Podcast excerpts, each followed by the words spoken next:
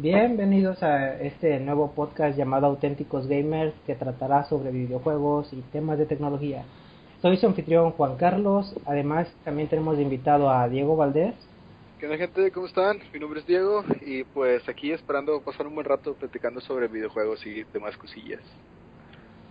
También nos acompaña Raúl.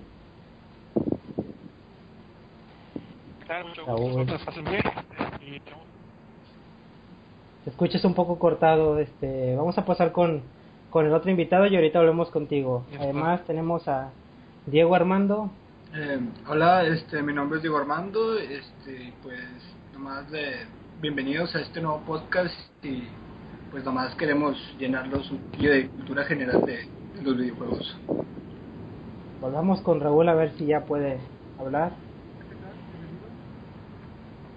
Bien, creo que se escucha lejos. Vamos a continuar con las noticias de la semana, a ver qué es lo importante que vimos nosotros. Yo empezaré, por ejemplo, me acabo de, enterar que hay una posible reducción del precio en el PlayStation 4 porque en un sitio llamado Target este, lo bajaron a 50 dólares, entonces ya lo podrás encontrar a 350. Todos sabemos que aquí en México dudamos mucho que llegue a esta reducción de precio, pero pues es una gran oportunidad si lo quieres mandar pedir desde... A ver, espera, ¿lo bajaron a cuánto? A 350 dólares, perdón. En Target. Sí, en Target. Pero ¿es una versión Slim? ¿Es la misma versión o es...? No, pues aquí marcan que es el paquete con la Uncharted de Nathan Drake Collection. Está chido, o sea... No, pues de hecho sí, se me hace... Pero ¿no será por el, por el Black Friday que viene para noviembre? Dicen que no, o sea, porque lo que quieren es que pues, como que lo tienen en promoción y el lema que manejan ahí en la imagen te da a entender que ya es un precio, una rebaja permanente. Eh, Órale. Está chido. ta- también, eh, bueno, yo también leí sobre eso y creo que se está esperando una reducción en las ventas porque dicen, si, si va a bajar de precio dentro de unos cuantos meses, pues mejor me espero unos meses. Entonces, creo que Sony espera que bajen las ventas y vuelvan a subir otra vez el día que, que pongan de reducción de precio la, la consola. Yo lo que creo es más que nada porque eh, Sony ahorita no tiene ninguna IP fuerte para cerrar el año, más que la Nathan Drake Connection, que es un remaster, o sea, no es una IP nueva, no es nada nuevo. Entonces siento que normalmente la mayoría de las ventas, obviamente en este fin de año, se van en juegos, cosa que no creo que Sony cuente con eso por ahorita. Entonces yo creo que eso es lo que le están, a- es lo que le están apostando, la, a vender más la consola, por eso le bajan el precio. Sí, Sí, de hecho es lo que también yo me estoy temiendo porque por ejemplo lo que es Nintendo pues, nada más se la haría con Xenoblade. Con Star Fox, ¿no? No, Sí, Star Fox ya, Star lo Fox. recorri- ya lo recorrieron a Ah, ah, ya, 2016. ya lo retrasaron, sí, cierto. Y- el Zelda. Bueno, el Zelda ya dijeron desde hace mucho que no que no iba a salir todavía. güey. Pero de ahí en fuera, ¿qué le queda a Nintendo? Nada más Xenoblade y terminas. Y luego, ¿qué sigue este con Sony? Nathan Drake Collection y ya. Ahorita Para este año- ah. A ver, a ver, a ver. Dale, Diego. Ah, es que según yo para este año lo único que tiene es la Nathan Drake para el año, nada más. O sea, que sea IP de ellos nada más. De las grandes, pues obviamente sabemos que ya muchos van a salir, pero de ellos creo que solo está esa. Ah, eso sí, pero no hay tanta, tanta variedad. A ver, Raúl, ¿tú quieres comentar algo? Ahorita que está en oferta el, el paquete con el The Last of Us y el. ah, ¿cómo se llama? El, el Destiny. Ah, ya, sí, cierto, la edición especial esa de Destiny, que está bien chida la consola, eh. Pero la segunda la segunda edición, porque es, cuando salió Destiny sacaron la primera, que es el PlayStation blanco, y ya después con la nueva expansión esta que sacaron, sacaron otro que también es blanco, pero está como que todavía más bonito. Sí, de hecho, está bien Tiene, chido. tiene como un último dorado abajo. Sí, de hecho sí, pues está bien chido. Es, es que está ahorita en la. No, no, no oferta, sino que lo compra y te da una tarjeta de 50 dólares de regalo. Pues no sé, pero pues ya si van a bajar acá de precio 50 dólares, ya estoy pensando en comprarme un PlayStation, pero la verdad es que Xbox cierra mejor, cierra con Halo 5 y no sé, ese Halo me está marca me está llamando de comprarme un Xbox One primero. Podría ser. ¿Qué otra noticia han visto ustedes o qué onda? Pues yo, de hecho, de lo que estuve leyendo, que me llamó la atención en la semana fue los nuevos releases que hubo sobre los personajes de Street Fighter, que esta, esta semana se, se anunciaron dos. Bueno, se anunció uno y al día siguiente se filtró uno. El que se anunció fue Zangief, el luchador ruso que pues todos conocen de todos los juegos. Creo que es de los más icónicos de, de la franquicia. Y el que se liqueó, al parecer, es una peleadora nueva que se llama Laura. Eh, la verdad, lo que estuve viendo sobre la mona esta se me figura mucho como a el personaje de Street Fighter 4, el, el fuerte. Que es así, como que, es así como que medio trickster, medio, o sea, que es grappler, porque también sale que tiene movimientos tipo jiu-jitsu, tiene proyectiles, tiene, o sea, no se me hace que sea un grappler como tal, siento que va a ser de esos tipos de personajes bien ágiles que te están moviendo por toda la pantalla. De hecho, sí estoy viendo ahorita imágenes y sí, sí pinta mucho para, para parecerse al fuerte, pero todavía no es oficial, ¿o sí? Pues sí, de hecho, yo, bueno, todo el mundo ya lo da por hecho, porque la antes ya, ya había salido el, el stage, un stage en Brasil, que de hecho todas las fotos donde sale Laura es el stage de Brasil. Y mucha gente pensaba, eh, bueno, la gente empezó a especular y muchos decían que o podía ser Blanca, el que podían anunciar, eh, Sean, el de Street Fighter Third Strike, o un personaje nuevo. Y pues al final resultó que sí, que sí es, resulta ser un personaje nuevo. ¿Mande? ¿Cuántos personajes van a ser en el juego? ¿De cuántos personajes van a ser los que están en el juego? Ah, bueno, eh, ya dijeron que son 16 personajes. Van a ser 16 personajes. Ahorita con Sangif y Laura eh, Laura semi-anunciada, ya van 14, lo cual dos slots disponibles. Eh, uno, ya sabemos que va a ser para un personaje nuevo, dado que dijeron que cuando saliera el, Street Fighter iba a salir con cuatro personajes nuevos para la para todo el roster. En este caso llevamos tres, que es este Rashid, el que parece que es una mezcla de un árabe y Vegeta, o no sé. De hecho, sí se eh, parece a Vegeta. Este Nekali, que y está Laura, con estos son tres. Entonces queda un slot para un nuevo personaje y otro slot para un otro personaje ya conocido de la franquicia. Que ya no. Ya, ahí ya la gente empieza a especular sobre quién podría ser el último conocido que podría haber. Yo creo que si van a traer de regreso a Blanca. Yo, yo sí siento que va a ser como que. Es que es icónico ese personaje también. mucha gente mucha gente está pidiendo a Alex. Alex de Third Strike. No sé por qué, pero mucha gente lo está pidiendo. De hecho, a ver, pues a ver qué pasa con esta noticia de Street Fighter. ¿Tú, Raúl, tienes alguna noticia? Ok, creo que Raúl se cayó. Entonces, pasemos a Armando. Este, bueno, yo la noticia que, más que noticia, es un rumor. Eh, uno de los directivos de Riot Games anunció que bueno, le hicieron una pregunta a un usuario de Twitter, este, a Rayos Morelo, que si tenían pensado eh, hacer un nuevo juego, o sea, y uno de los directivos que se llama Ryan Scott, este, le dijo que posiblemente, a ver, ¿qué pasó? ¿Qué pasó? dieron dos? Ah, ya, ah, ya, regresó. Este, dijo que posiblemente qué, tipo de, juego podría ser y él mencionó que lo que necesitaba era un género, bueno, no tanto un género diferente, sino tratar de hacer un juego muy diferente a League of Legends y posible no vayan, posiblemente no vayan a utilizar este la IP de LOL, que, este, que es lo que muchos pensarían.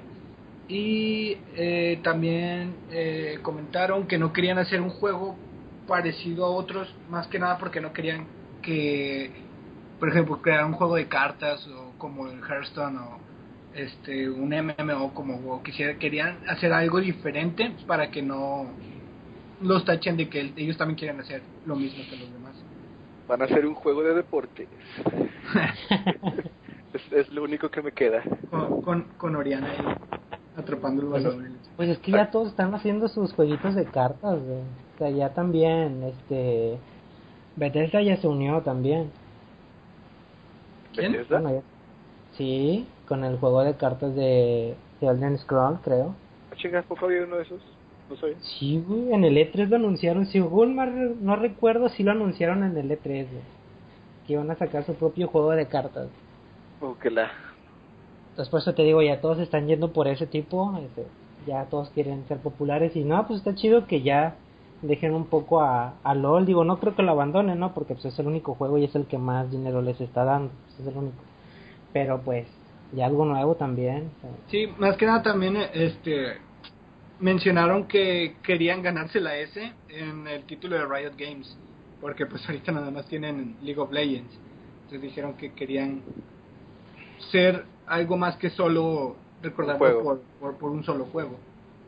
Que le hagan como Blizzard, o sea, Blizzard tampoco tiene grandes, o sea, muchos juegos, pero los que tiene son de peso. o sea, Y deja, Acá- o sea, son bien diferentes uno del otro. O sea, ves StarCraft, Sí. Diablo, WoW, Hearthstone, nada que ver. digo, o sea, sacas, sacas un StarCraft y es como que un anuncio súper importante, güey.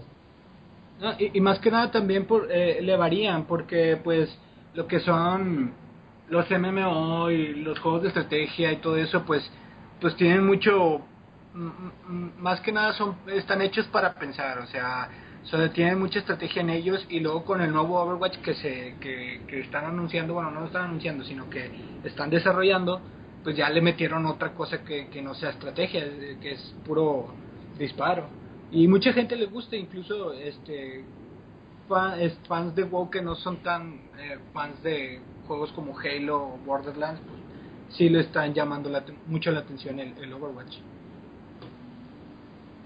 De hecho, eso sí. A ver si ya volvió Raúl, Raúl. ¿No? A ver, un poco. Ándale, ahí, mero. Este, ¿Tú tienes alguna noticia que compartir aquí?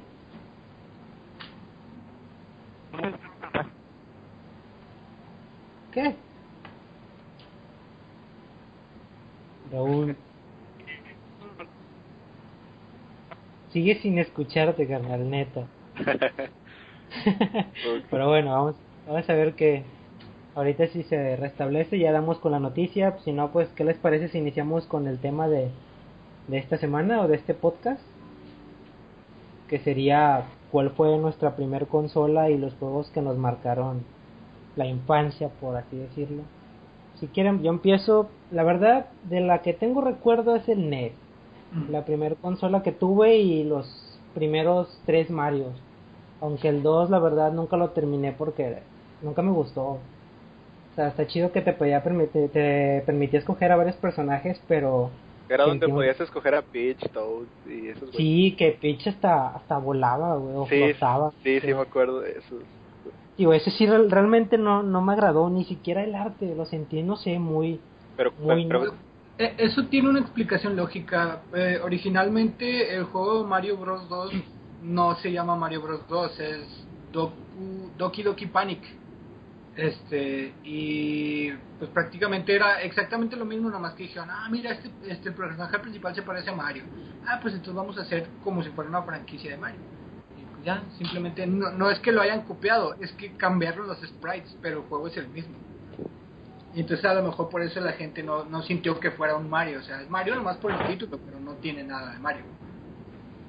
Sí, digo, es que yo no lo sentí, digo, la, la verdad no recuerdo mucho ese juego porque nunca lo terminé, para serte honesto. El primer Mario sí lo terminé, pero muy a la fuerza. Y el que más me gustó y que hasta ahorita tengo un gran recuerdo que fue el Mario 3, o sea, Mario 3 fue la onda. Era chido todo eso de, de la obra de teatro. Que digo, que no sé por qué mucha gente hace mucho vato después de cierto tiempo de que todo es una obra de teatro. Creo que desde el inicio te das cuenta de eso. Pero pues, a mí fue lo que más, lo que más me- Bueno, me hizo ah, chido, güey. yo créeme que de niño no nunca me iba a dar cuenta de eso, la verdad. Y yo, y yo sí, o sea, porque si veía como que el intro y todo y decía, esto es una obra, una obra de teatro, perdón, y dije, no sé, o sea, pero realmente no implicaba como que Mario nunca estuvo en peligro ni nada, porque tal vez de, de chavillo pues decía, es que es un juego, o sea, ¿qué importa que el personaje se muera? Pues, no pasa nada. Sí, incluso en un juego donde no se representa una obra de teatro, dices, chingues madre, tengo 100 vidas. Exacto. Pues y de sí, hecho yo sí puedo sacar el, el truco ese de las 100 vidas y no rompe el juego porque en sí sí te causa pedos pasar ciertos niveles. O sea, y los que más odiaba eran los niveles de agua. Esos son los que odio en casi la mayoría de los juegos. Pero, no sé por qué mucha gente hace, tal vez también por la época en que lo jugué, pero el Templo del Agua de Zelda a mí no se me hizo cabrón. Pero ese ya es tema para, para después. Que no sé por qué hacen tanto pedo, pero pues, bueno, ese ya es tema para otro podcast para no perder tanto tiempo. Y según me dice mi padre, que la primer consola que tuvimos fue un Atari, güey. Un Atari, pero ese sí, no puedo decir nada porque no me acuerdo nunca de ni siquiera haberlo probado. Según él fue la primer consola, pero no sé, no puedo decir como que esa fue la que más marcó porque pues no, no la obtuve. ¿Y ustedes qué onda? ¿Qué tal tú, Diego? ¿Qué, qué conso ¿Con qué consola iniciaste en este vicio de videojuegos? Pues, pues, yo me acuerdo que, o sea, la primera consola que tuve fue un NES. Me lo regaló mi abuelita, pero la verdad estaba bien chico. O sea, los únicos juegos que recuerdo era que tenía el paquete que era con el Mario y el Duck Hunt. Pero recuerdo que ya cuando empecé a jugar, que conscientemente, o sea, porque era un niño, o sea, yo nada más le tiraba la pantalla, no sabía qué rollo, le picaba los botones y no sabía qué hacer. Hasta que empecé a jugar ya, pues, por así decirlo, fue cuando me dieron un SNES. Sí. Y ahí fue donde ya, para suerte mía, eh, mi abuelita, que era donde tenía la consola, vivía, pues, tenía un videocentro muy cerca y tenían una variedad de juegos es enorme. Entonces yo era mucho de ir a cada rato y agarraba, o sea, cualquier juego, o sea, me gustaba la portada del juego y me lo llevaba. Y así me tocó probar muchos juegos que la verdad, muchos no recuerdo el nombre, pero creo que de los que más me acuerdo obviamente creo que son los Mario. Los Mario, creo que en Ninja Gaiden, creo que esos también los llegué a jugar. No, no me los acabé porque la verdad creo que... Es que están bien cabrones, o sea, para... Sí, o sea, para un un- Ninja Gaiden de niño, o sea, no, ni de pedo. Eh, no, no Era una tortura, güey. Yo creo que sí lo llegué a probar, pero igual que tú también, pues iba a rentar los juegos. De hecho, había uno que duré bastante tiempo sin saber cómo se llamaba, güey. Era de un gato que iba por la ciudad, este, y tenía poderes y todo el rollo. ¿Ustedes siguen? Se-. ¿Sería el Babsy? No, se llama, no, ya después, ya como a los, ¿qué te diré? A los 15 años supe cómo se llamaba, se llama Rocky Rodent, güey. Está ahí chido ese juego, me acuerdo que siempre que iba a la a rentar juegos, siempre tomaba ese juego. ¿Por qué? Pues porque me encantaba, güey. Estaba bien chido, güey. Les recomiendo que busquen imágenes ahí. El juego está bien bizarro también porque pues realmente nunca lo llegué a terminar porque dado que lo pre- rentaban como por dos días y luego lo tenías que entregar y, y no Ah, sé, ah, no, un juego güey, que a mí se me hacía bien, bueno, a mí me gustaba mucho y lo jugaba con mi primo en cooperativo de dos jugadores. Era un juego de Chip and Dale, güey. Pero el juego estaba cabroncísimo, güey. Bueno, no ah, sí, ya me acordé de ese. pinche juego de Chip and Dale que estaba bien cabrón. Juego de Chip and Dale, a ver. Si no, Chip and. Dale. Y no, hecho, también creo que... ¿Qué pasó? sí, Raúl, Oh. Raúl. Creo que tiene problemas, pero bueno, ¿decías esto, Diego?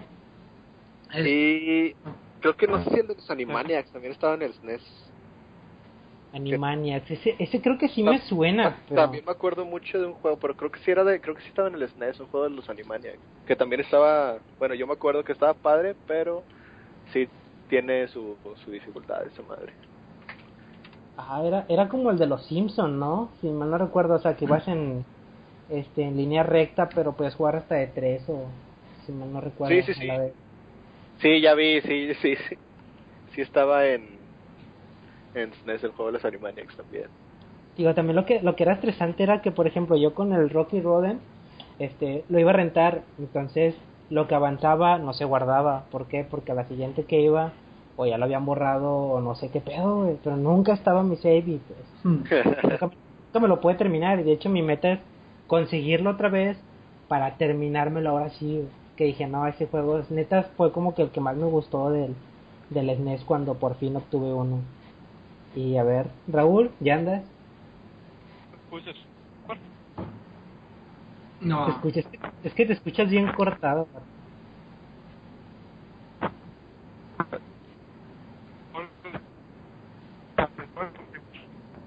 No, no escucho nada.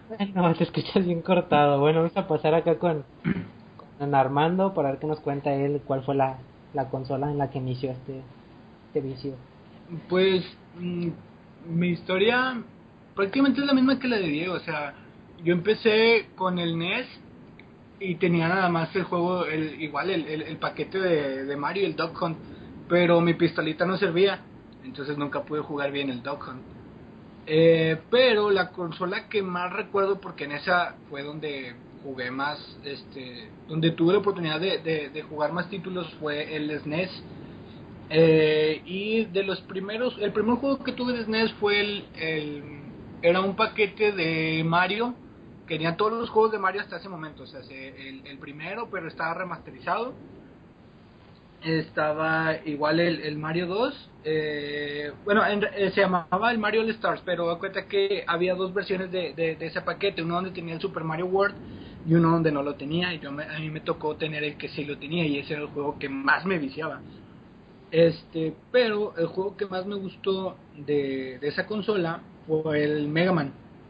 Porque me acuerdo que de chiquito iba a jugar con mi primo y mi primo tenía el Mega Man X2 entonces dije, no, pues le, me acuerdo que eso se lo pedí a mi papá en Navidad y cuando fuimos a comprarlo, este, caray, es Raúl. Este, ya sacó el sintetizador. Ah, ya, ya se silenció. ah, ya, sé que tenía una podadora ahí. Ay, disculpen, supongo que esto no va a salir en el en el podcast final. Espero poder editarlo. Si no, una disculpa, gente. Y pues ahora sí, Diego, continúa. Perdón, Armando. Pues, ah, sí, te decía. Me acuerdo que mi primo de chiquito tenía el Mega Man X2. Entonces, no sé, a mí me llamó bastante la atención porque digo, el juego de Mario, pues agarrabas tortugas, las lanzabas y todo. Y pues estaba muy divertido, pero ya cuando vi el Mega Man era como que disparos, explosiones y jefes. Y fue algo completamente distinto porque es como que cada nivel tenía un jefe y en Mario te tienes que esperar como cada ocho niveles para encontrarte con un jefe que se parecía bastante. Y acá eran todos diferentes. Y aparte, no sé, digo, la, la estética del juego me, me encantó. Y yo de Navidad se lo pedí a mi papá. Pero yo quería precisamente el que tenía mi primo, el X2 pero pues nosotros no, este, no lo encontramos y me tuvieron que comprar el X1 y ese prácticamente fue el juego de mi infancia. Es el que con el que tengo más recuerdos. Incluso este cuando lo tenía eh, no me importaba jugar, o sea, los demás juegos. Después ese ya lo perdí o creo que no lo perdí, creo que lo, lo vendieron y ahí ahora sí ya tuve que empezar a a rentar juegos. Pero sí, prácticamente el Mega Man X fue el juego de mi infancia. Sí, de hecho, los Mega Man, la verdad, la verdad, yo no lo jugué hasta el Mega Man X4 en el PlayStation 1, si mal no recuerdo. Porque digo que aparte de, de rentar juegos, tampoco era que todos los días iba a rentar uno. Pero cuando tenía oportunidad, sí, sí jugaba varios. Y te digo, ya realmente cuando me metí de seco a, a los videojuegos, creo yo que fue en el Play 1. Porque tuve una muy mala experiencia con el 64. Y de hecho de ahí se debe a que, aunque muchos creo que me matarán, no jugué ni Mayoras ni, ni Ocarina hasta que salieron los remakes en, en el 3DS. Porque Sí, de el- hecho, yo tampoco lo llegué a 64 tuve, yo tuve una mala experiencia, o sea, lo, lo acabamos de comprar. No era nuevo, estaba usado el, el 64. Me acuerdo que lo único que pude jugar ahí fue el Mario Kart. Mario Kart 64 fue lo único que pude y nada más pude jugarlo durante una semana, porque la semana misteriosamente el 64 ya no quiso prender. Y ya fue así como que pues no, no le iba a decir a mis padres de que oye cómprame otro, pues este no jaló, porque pues realmente no, no había con qué. Entonces lo que pasó fue que esa consola simplemente se desechó y después fuimos y compramos un PlayStation 1, si mal no recuerdo, o sea, porque tampoco las tuve en la época que debería, o sea, no, no tuve el NES cuando salió, ni el SNES, ni el 64, o sea, ya fue tiempo, tiempo después. Pero digo, ya el 64 no puedo jugarlo y realmente es como que, digo, hasta ahorita creo que eso se debe. Que nunca puedo jugar ni el Ocarina, ni el Mayoras, ni el este Conquer. O sea, no puedo jugar grandes juegos porque nada más lo tuve por una semana el 64. Y ya me metí de lleno en, en PlayStation y te puedo decirte de ahí de PlayStation, realmente jugué la mayoría, los Final, los Resident Evil cuando eran buenos, este, los Mega Man, digo, yo empecé a jugar Mega Man en, en el X4 y X5, si mal no recuerdo. Y después le seguí la pista, le perdí la pista y ya fue como que ah, pasé a... Oye, una, una cosa, entonces no yo tampoco jugué el, el ¿cómo se llama? El cel, ningún Zelda en 64, o sea, lo llegué a ver, pero fue como que no nunca lo jugué ni me di el, tiempo. Pero este me estabas comentando que decías que el Templo del Agua no te pareció muy difícil en el 3DS, ¿verdad?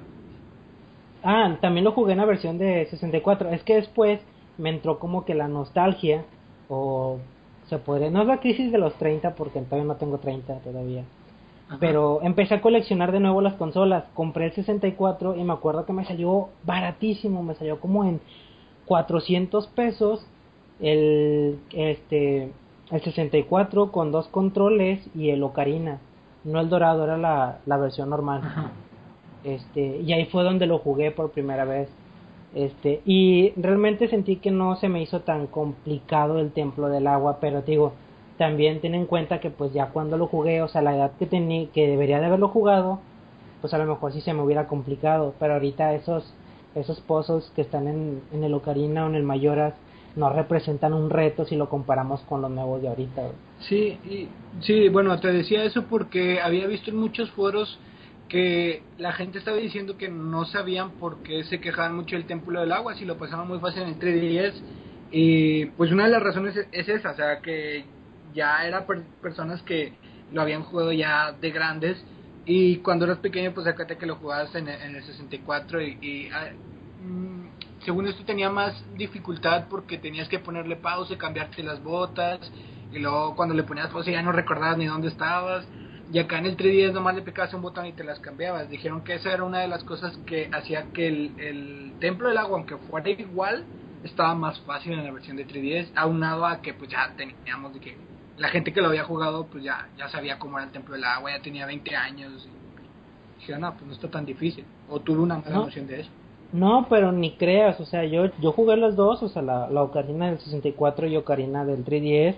Y ponle que sí, ponle que lo tardado era cambiarle las botas y todo el rollo.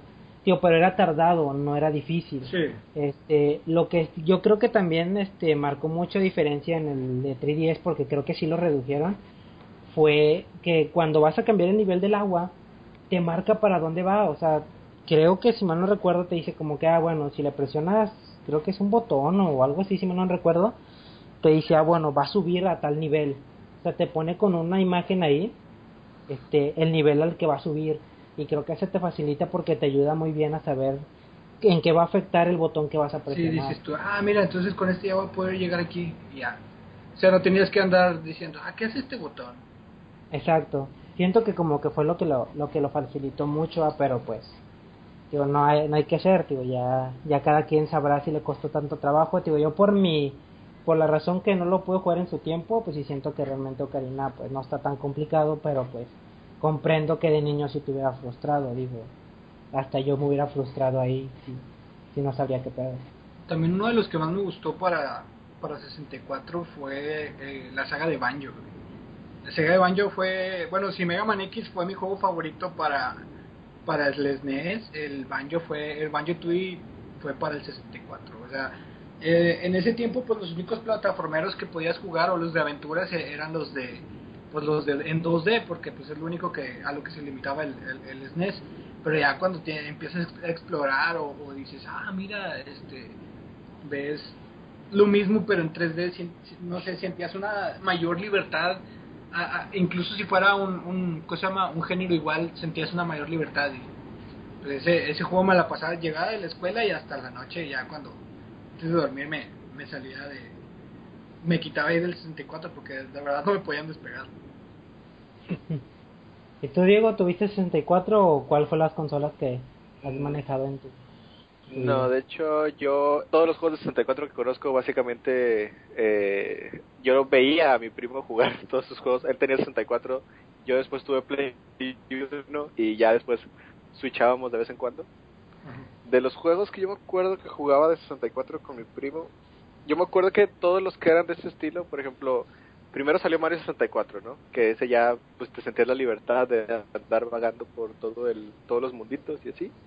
Luego también sentías eso mismo, Banjo Tooie, eh, Banjo Tooie me gustaba mucho el multiplayer, me hacía muy divertido, que era Ah, como, está- bien padre el multiplayer. que era, que era como un first person donde tu, tu munición eran huevitos. Sí, y estabas dentro de un estómago y tenías que matar Sí, sí, sí. el, el multiplayer me gustaba mucho y también el Donkey Kong 64. Aunque he escuchado mucha gente que dice que no le gusta, pero a mí se me hace muy entretenido el Donkey Kong. Yo nunca lo pude jugar bien, güey. Este, porque como lo, lo jugaba rentado, y era de que como estaba demasiado largo, bueno, que yo sepa estaba demasiado largo, es como que a veces me trababa y no sabía ni qué hacer. Sí, sí está larguillo, la verdad, sí. Está muy bueno, como eh, todos los juegos en aquel entonces, como que eh, obviamente tenías que ganarte, tenías que hacer todo por tu cuenta, no era como que... Bueno, en aquel entonces no era tan fácil ir y buscar una guía de, de qué era lo que te faltaba por hacer. Sí. No, y ni internet podías usar para... Bueno, sí podías, pero yo- en ese tiempo yo no tenía internet. No, de hecho, ni yo. Nah, era, era ir a un ciber y esperar a que A bajar los trucos, Sí. imprimir los trucos.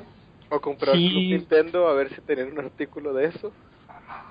Fíjate que yo ya. casi no casi no compré revistas en su en su época, o sea, así de, de chavillo. Nunca fue como que de ir a comprar revistas y, y Yo- todo eso. Realmente los trucos que me sabía o que me decían era por los rumores que se corrían en la escuela. güey. Como la, de, como la de que podías voltear la isla en el Pokémon Snap y que podías fotografiar a Mewtwo. What? Sí, decían mucho eso. Me acuerdo que, que bueno, el Pokémon Snap sí lo tenía. Este, Sí. y siempre que un amigo me dijo que un amigo que le dijo que otro amigo que pudo voltear la isla y podía ver a, podía fotografiar a Mewtwo. Y todos sin chinga de que, ah, no, no pude, ¿cómo le hizo? No, mira, tienes que aventar una manzana aquí o allá. Y la verdad, pues, puros rumores, o sea. Pero ahí estábamos en chinga tratando de fotografiar a Mewtwo. No, fíjate que, que yo esos trucos no, o sea, por ejemplo, en el Mega Man este, X4, si mal no recuerdo, te decían una combinación de botones para sacar la armadura Ultimate, si mal no recuerdo. Ah, era creo que nueve veces abajo, cuatro veces arriba en la selección cuando ibas a, seleccionar a, a Mega Man o a Zero. Creo que le das nueve, nueve veces abajo, nueve veces eh, cuatro arriba, o no me acuerdo cuál, cuál era la combinación, y ya podías sacar a, a, a Negro o a, o a la armadura Ultimate de, de Mega Man. Sí, de hecho, tío, o sea, fue como que esos tipos típicos rumores que te corres ahí por la por la escuela y al final resultan ser ciertos o falsos algunos de ellos. De hecho, también lo que le di mucho en su en su época fue las arcadias, güey. O sea, sí me volví un adicto a los a los KOF más que nada.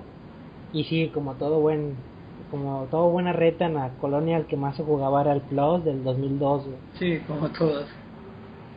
Era porque no sé por qué nadie quería jugar el 2000, el 2002 o el normal. Yo jugaba los dos, pero pues la, la donde se armaba mejor las retas eran el Plus. Sí, me, me dijeron, yo también llegué a jugar King of Fighters, pero me dijeron que la más chida era la 99. Yo la verdad, pues digo, sí la llegué a jugar, pero pues, los combos que yo me sabía eran... A lo mejor y también, no- nunca los intenté probar, pero yo los combos que me sabía eran para la, la 2002. Hecho, Yo era, el, de- el- el- el- el- yo era el que le picaba todo y a ver qué salía. Ya hasta que ya, ya hasta que tuve Play 2 y ya me empecé a meter más, más los juegos de pelea y era ya cuando tenía o ya empecé a tener más noción de lo que hacía en un juego de pelea. Pero antes yo iba a un arcade y jugaba Marvel contra Capcom, eh, jugaba eh, Ki- King of Fighters y yo era el que masheaba todo y no el, sabía Metal, el Metal Slug, me verás con 20 pesos Oh. tratando de acabármelo. No, fíjate donde yo sí, donde fui sí un vicio, pero vicio que con un peso me lo terminaba y no se podía volver a jugar por, con un peso porque pues se marcaba game over al final. Era el Bomberman, güey. El Bomberman de las arcadias, no me acuerdo cuál era. Pero había un Bomberman que en ese me pasé vicio, neta parecía speedrunner, güey, porque terminaba ese juego como en 15, 20 minutos, güey. Y neta, sí, sí era, sí era un vicio, lo voy a buscar y voy, voy a ver que se lo va a pasar y todo. Pero en ese sí era un vicio porque ya sabía cómo reaccionaban los, los enemigos, dónde tenías que poner la bomba para que explotara o cómo teniendo las bombas de tiempo que había en ese entonces que pues, las podías colocar y con un botón aparte las podías hacer explotar. Era ponerlas en ciertos lugares y el enemigo caía a la primera, güey. O sea, era un vicio en ese, en ese, en ese Bomberman y no sé, siempre se, arma- se armaba chido el cooperativo con un amigo. Eran los dos y lo pasábamos en 15 minutos o en 20 y era lo chido. Las arcadias eran lo, eran la ley. Sí. ¿Qué otro? Y en portátiles, ¿qué onda? ¿Qué me cuentan? ¿Cuál tuvieron? Por ejemplo, la normal, tuve el Game Boy Color. Nunca compré el Game Boy Pocket, Game Boy Pocket porque cuando iba a comprar uno salió el Color y pues fue el mejor que compré. Y forzosamente el primer juego que venía fue el Pokémon Red.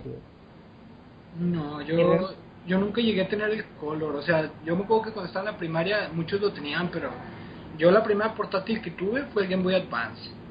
Eh, y no el SP, el Game Boy Advance. Pero eh, me lo compré, ¿con cuál me lo compré? Me acuerdo que me lo compré con el Rayman. Ese fue el primer juego que tuve para para para portátiles. Era el Rayman y luego de ahí pues ya me empecé como digo, siempre he sido fan de Mega Man, salió el Mega Man 0 y lo primero que me. De hecho, es el único juego de portátiles que yo tengo que he podido conservar, es el Mega Man 01. Mega Man 01. Y yo, digo, yo compré el. Y de hecho hubo una historia graciosa. Porque cuando fui a comprar el Game Boy Color, había nada más dos colores que estaban las dos versiones: la de Pokémon roja y la Pokémon azul. En la versión azul venía el, el Game Boy Color, este, color rosa, güey. Y fue lo que fue lo que me agüitó, o sea, pues aquel entonces era como que no, no, no, el rosa es para Es para niña. niños. Eh, sí, o sea, no, no lo vas a comprar. Y la versión que yo compré, que digo, en aquel entonces no sabía que pues era como que muy querida por muchos, fue la roja, pero venía con el con el Game Boy de color como que moradito transparente. Este, en esa fue donde sí donde sí me puse así como que dije, "No, vamos a comprarlo." Y digo, yo no le di ni importancia, digo, pues era moradillo, dije, pues bueno, era el único que había, ¿no? De eso Pero a que ya- tengas rosa. Pero sí, de hecho. Pero ya después descubrí que no, o sea, que la versión morada transparente sí era como que muy querida. Y de hecho creo que es como que de las más costosillas que hay todavía. No pasan de los 400 pesos, va, pero sí, como que todavía tiene un cierto valor especial esa. Digo, yo ahorita ando buscando, pero uno que sea azul o inclusive esa moradita transparente estaría chido. Yo, ahorita que hablas de los portátiles, yo me acabo de comprar hace como dos, tres días. El jueves, exactamente, eh, estamos aquí, estamos a domingo. Hace Sí. cuatro días me compré eh, el Game Boy Advance SP y venía, tenía, pues todo, o sea, estaba en perfectas condiciones y traía la versión Esmeralda, que de los Pokémon es la versión que más me ha gustado. La versión El, SP, el, el SP que tenía de nuevo era el que le prendía la pantallita, ¿no? Era el Sí. único Sí, relevante. Todos los Game Boys anteriores era que tenías que jugar en un lugar bien iluminado. Incluso en el sol no podías ver nada, tenías que estar en- dentro de tu casa con la luz prendida para poder ver algo. Y al SP. Yo me acuerdo que yo me acuerdo que mi Game Boy Advance lo, o sea, era bueno obviamente tenías tu Game Boy Advance y, le, y te vendían un chingo de- que, que para mejorar el sonido que la lamparita portátil que la Ah, una luz y al final tu Game Boy acaba transformándose en un monstruote nada más para jugar como 20 minutos porque todo La- lo que le comprabas se chingaba la pila en 20 minutos Sí. ¿Me, me creerás que tengo del Advance SP, tengo todos esos accesorios, güey? ¿Del SP o del normal? Porque creo que No, creo que esos estaban del para el, SP. para el normal. No, del, del SP tengo todos los accesorios. Todos, güey. O sea, tiene la lupa, tengo las bocinas, tengo la lamparita, tengo este los como dos cables links, tengo los audífonos, este, ¿qué otra cosa viene por ahí? El sujetador para que parezca un mando de, de consola. Ah, ese también me vino con ese. Digo, tengo todos esos, tengo todos esos, güey, y realmente todo ese maletina, porque viene hasta en un maletincito, Sí. todo ese maletín me costó 100 pesos, güey. ¿Neta? Sí, y eso porque, bueno, fue una historia así rapidilla. fue de que estaba de, de castroso en una subasta en, en Facebook, de esas que te ponen acá, que ofertas y no sé qué, y nada más comentas para aumentarles el precio a, los- a las cosas, ¿no? Entonces yo me metí, güey, y ya, ya veía como que 60 pesos y yo 70. Y así estuvo, llegué al 100, güey, y ya nadie comentó. O sea, ya nadie, yo así como que, ta madre, güey, ¿cómo cancelar la oferta, güey? Que nada, pues ni pedo. Y ya dio la hora, se, se acabó la, la subasta, ya me puse de acuerdo con el chavo, fui y todo eso por 100 pesos, güey. Y ahorita está, o sea, sí tengo el, el SP, pero pues no lo uso mucho, o sea, no uso mucho los accesorios porque pues realmente es algo que no, no se ocupa, güey. Pero sí tengo todo eso ahí de... Y me da flojera venderlo, o sea, es como que un buen recuerdo y ahí tener todo junto y se ve chido. Porque todo combina, todo es del color gris, güey. Entonces es como que pues bueno, está bien, ahí lo conservo para, para cuando se ofrezca. Y luego ya, más, ya. de hecho. sí, de hecho ya después de, yo me tuve que saltar esa generación, la de GameCube y PlayStation 2, porque fue cuando pues ya estábamos cortos de dinero, pero a partir de ahí yo creo que tenía todas las consolas, nomás me salté esa generación, la de GameCube. Bueno, pero pues incluiría la consola portátil, pero en consolas caseras me senté lo que es GameCube y Play 2.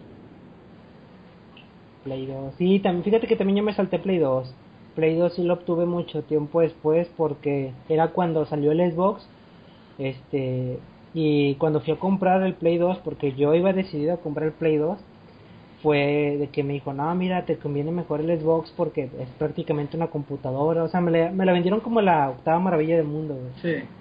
Y lo compré. Y te digo, sí tiene juegos chidos, o sea, no puedo decir que no, así me entretuvo los Halo, de ahí fue donde me envició, porque me regalaron este el bueno, compré el Xbox y me regalaron el Halo 1.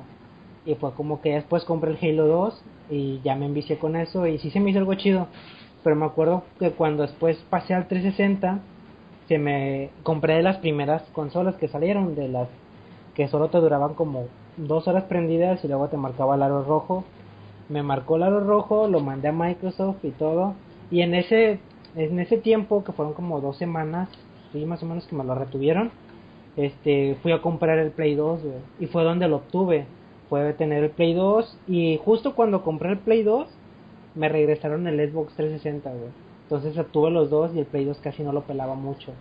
Y ya después de un tiempo para acá fue donde me envicié más. Y conseguí los juegos que realmente quería en aquel entonces. Y pues donde los juego, güey, donde juego los de Play 2.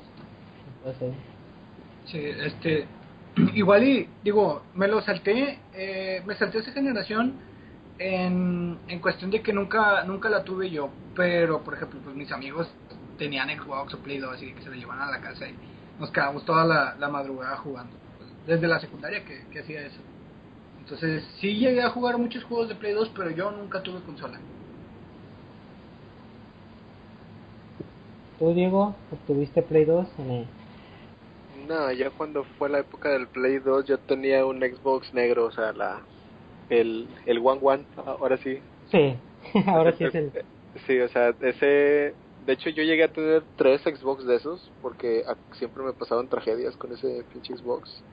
El primero que tuve eh, se lo robaron. El segundo que tuve dejó de jalar y el tercero que tuve ese ya es el que sobrevivió y es el que todavía tengo en mi casa. Y de hecho de ese todavía tengo todos los juegos de Xbox desde el negro, eso sí, no los quise vender, o sea, la verdad sí me da nostalgia todavía. Y de ahí que fue la siguiente generación, pues 360, que también ese sí, a ese Xbox lo exprimí bastante, o sea, porque era mi época cuando jugaba más hardcore, ¿no? Eh, y pues ahorita tengo un Play 4, o sea, y, el Play- y este ya es como que un uso ya más moderado, o sea, sí, sí lo exprimo de vez en cuando. Cuando salen juegos Cuando nuevos, y, bueno. cuando salen juegos nuevos y ya te avientas tu maratón de 12 horas. Pero nada más, hasta ahorita. Está bien, no, yo, yo mejor, o sea, ahorita de las consolas nuevas, la verdad, siento que sí han empezado muy lento y desde que construí la, la PC, y no te miento, o sea, a mí no me gusta jugar mucho en PC, o sea, no, no me siento cómodo, este, pero pues igual aquí la tengo, ¿no? Tengo una computadora, eh, está bien para, para correr los juegos. Entonces lo que pasa con esta cosa es que no me, no me veo forzado a comprar una, una nueva consola Porque todos los juegos están saliendo también para PC, güey. O sea, entonces es como que para qué comprar la consola, por ejemplo, por el Metal Gear o por el Grand Theft Auto o este el Fallout, este cuando en PC van a salir, güey. Estás, estás hablando y te sale mucho más barato, estás hablando que el Metal Gear 5 ahorita te sale en 1100 para Play 4 y Xbox One. Y en PC, en Steam están 500 pesos, güey. Fallout 4 en Steam va a estar a mil pesos. Eso sí me, me, me llamó la atención. Sí, de hecho eso sí es lo que estaba viendo y sí está está grosero, pero pues, Pero no sé si tenga que ver que Steam ya estaba ya aumentó el Steam peso, ya lo puso más caro. Ahora que, pues digo, supongo que es reflejo de cómo está el dólar ahorita, pero Sí, de pero hecho, sí me he dado cuenta que lo subieron más poco a poquito. algo relacionado con eso es también que ya cambió el precio de los Riot Points por lo mismo de, del incremento del dólar. Ahorita ya los, este, las tarjetas de 200 te daban creo que 2600, ya creo que te están dando 2500, 1400, 2400 más o menos. que ya Bueno, el dólar nos afectó gacho a todos. Pero pues bueno, creo que para ir ya cerrando esto, pues alguna recomendación que tengan, ya sea de videos en YouTube o este páginas, lo que sea, lo que se les venga a la mente en estos momentos que les recomienden a la gente. Diego, Pues estoy pensando, déjame ver si algo se me ocurre. si puedas checar con Armando a ver qué, qué dice. Mm, pues no. No, este, pues yo le recomendaría ahorita jugar League of Legends. ahorita, bueno, ya tengo dos años viciado con eso. Este, y creo que ha mejorado bastante la calidad del juego desde que empezó. Y pues yo creo que, bueno, no es un juego para todos. Este, y no quiero andar en este tema, sería otro podcast. Pero si, si no lo han jugado, se los recomiendo bastante. yo recomiendo que pues ahorita últimamente he estado jugando mucho Final Fantasy X en el PlayStation Vita, entonces estoy como que de, de enviciado con eso ahorita un rato. Este, se lo recomiendo bastante la el remaster en HD se ve muy muy muy chido. Tanto la versión de PlayStation Vita como la de Play 3, tengo las dos, no sé por qué tengo el juego repetido, pero lo tengo. Entonces digo, se lo recomiendo bastante, está muy entretenido, no espere nada nuevo en cuanto a la versión de Play 2, pero pues las escenas más este, emblemáticas del juego, verlas en HD vale la pena, vale bastante la pena. Y pues escuchen otros podcasts, eso se trata, hay otros muy buenos que pueden ser de videojuegos, esto, consuman mucho podcast, ayuda bastante a la comunidad que, que está chida. intenta hacer su luchita y llenar a la gente de cultura general. Exacto. Ahora sí, Diego, cerrar. No, pues nada, pues gracias por la invitación y pues ahí esperamos a ver que, que esto siga creciendo. Y pues, pues sí, supongo que ya, ya nos veremos en alguna otra emisión. Pues ya está, entonces sería todo por este episodio de Auténticos Gamers.